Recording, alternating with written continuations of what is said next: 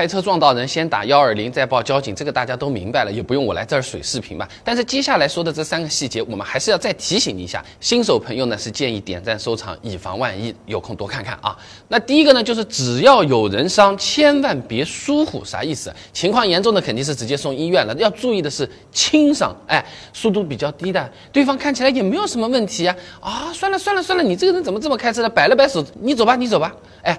这种其实最好还是去医院检查一下，有些内伤现场是看不出来的，检查一下算是加上了一道保险。如果对方执意要走，你也留个联系方式，记得一定要报交警，免得以后说不清楚。有案例的啊，江苏的张某，哎，开了个三轮车撞到了个骑电瓶车的老人，老人当时觉得也没有什么问题，是不是？结果呢，那个张某呢就直接送他回家了。结果老人后面啊去医院做了个检查，肋骨出血、锁骨骨折、蛛网膜下腔出血，就报警了。交警认为，哎，这个张某当时没有。留下联系方式仍然是涉嫌肇事逃逸的。那我们报了警，有一个记录了，就算后面扯皮也是有个依据的。这可不是我逃跑了，对不对？那第二个，网上面说的很多三不一没有原则啊，你要慎用。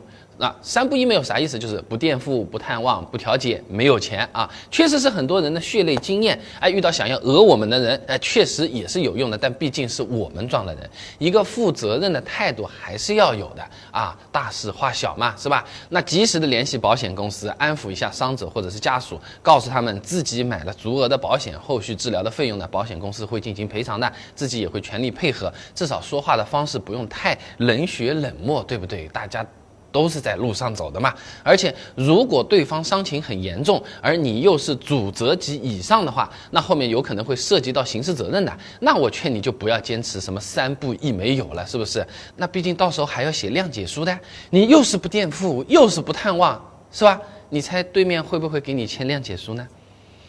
那第三个啊，药费可以适当垫付，但是有技巧的。如果情况比较紧急，我们可以考虑垫付一些的，但不要把钱给伤者家属，你要自己去缴费，有收据有发票，后面才可以去找保险公司来进行报销啊。如果哎，我自己也是没办法，口袋空空，囊中羞涩，真的没钱，也是可以申请用交强险先行垫付的啊。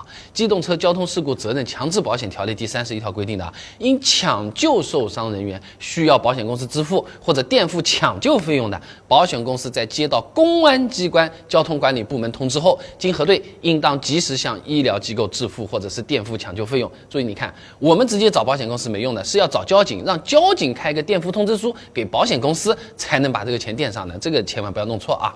这个垫付的额度最多呢是一万八千块钱，前期的治疗费用呢，大多数情况下应该也是够的啊。那要是特别严重的事故，医院也有专门的绿色通道的，先抢救后交钱，不会说你没钱交他就不拒之门外，大家都不管，那不会啊。那前面讲的是车撞人的事故了，那如果是车撞车的事故，怎么处理最划算？多大的事故适合走保险？哪些事故其实私了性价比其实也不错啊？那我之前有专门是给大家算过这笔。账的，想看这个视频的话呢，点我头像进主页，搜索“事故”两个字，马上就可以看到现成视频了啊。